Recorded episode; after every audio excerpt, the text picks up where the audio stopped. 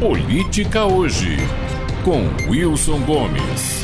O Fórum de São Paulo foi um dos maiores espantalhos usados pela direita bolsonarista durante os anos da sua consolidação e hegemonia. Fazia parte de um pequeno conjunto de bichos papões empregados na propaganda bolsonarista para disseminar o horror à esquerda nos seus processos de recrutamento de novos aderentes à sua causa foi um dos trilhos principais usados no processo de satanização da esquerda, ao lado, por exemplo, do assim chamado kit gay. Enquanto o kit gay servia para difundir o pânico moral ante o fato de que a esquerda queria corromper as criancinhas, o Fórum de São Paulo era o argumento central para disseminar o pânico anticomunista por meio da ideia de uma organização secreta, clandestina e poderosa que levaria a cabo um complô continental para a tomada comunista na América Latina, a abolição das fronteiras, o expurgo da religião e da propriedade privada. Para sermos justos, é preciso dizer que a maluquice do Foro de São Paulo, como uma organização secreta e superpoderosa, é uma dessas coisas inventadas pela mente conspiratória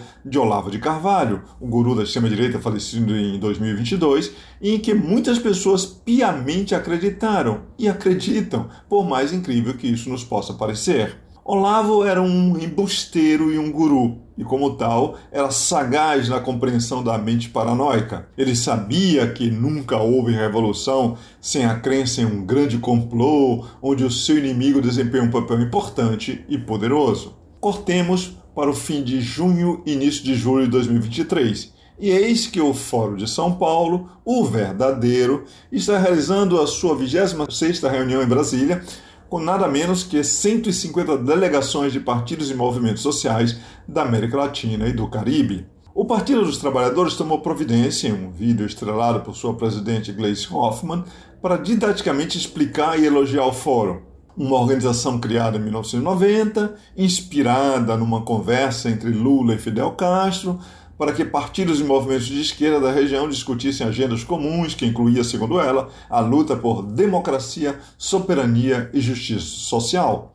Glaze explica o que seria uma agenda de esquerda. Antes de tudo, se posicionar contra a exclusão social, contra a exploração das pessoas, contra a fome e a pobreza. Bem, esquerda é basicamente isso mesmo.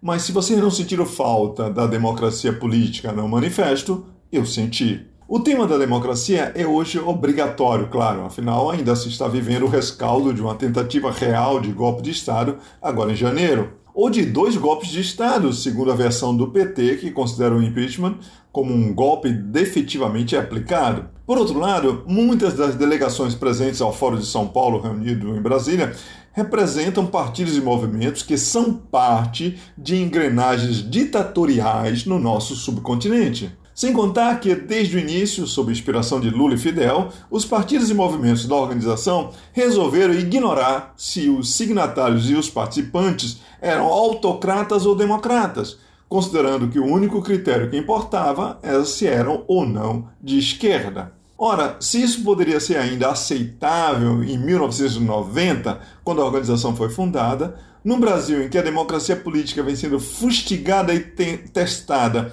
em sua resistência há sete anos, não parece ter cabimento. Assim, o PT tenta se equilibrar entre a cobrança externa por um posicionamento forte em favor da democracia e a cobrança interna da organização de não melindrar os participantes que apoiam tiranetes e ditadores no continente.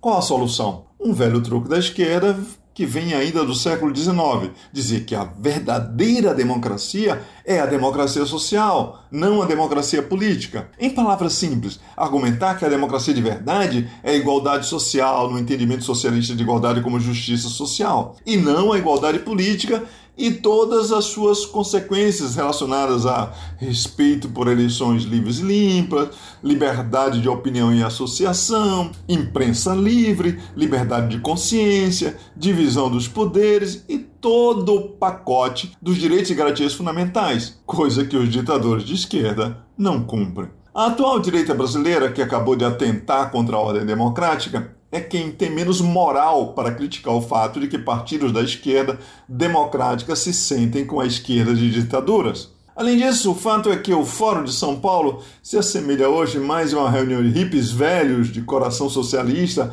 a resmungar contra o imperialismo e o capitalismo do que uma força política que tenha qualquer importância, conforme o delírio olavista. Por outro lado, um fórum político de partidos e movimentos de esquerda para o qual é indiferente se estes são autocratas ou democratas, é tão suspeito quanto um fórum de partidos e movimentos do liberalismo econômico em que ninguém pergunta se o coleguinha do lado é um ditador ou um liberal democrata.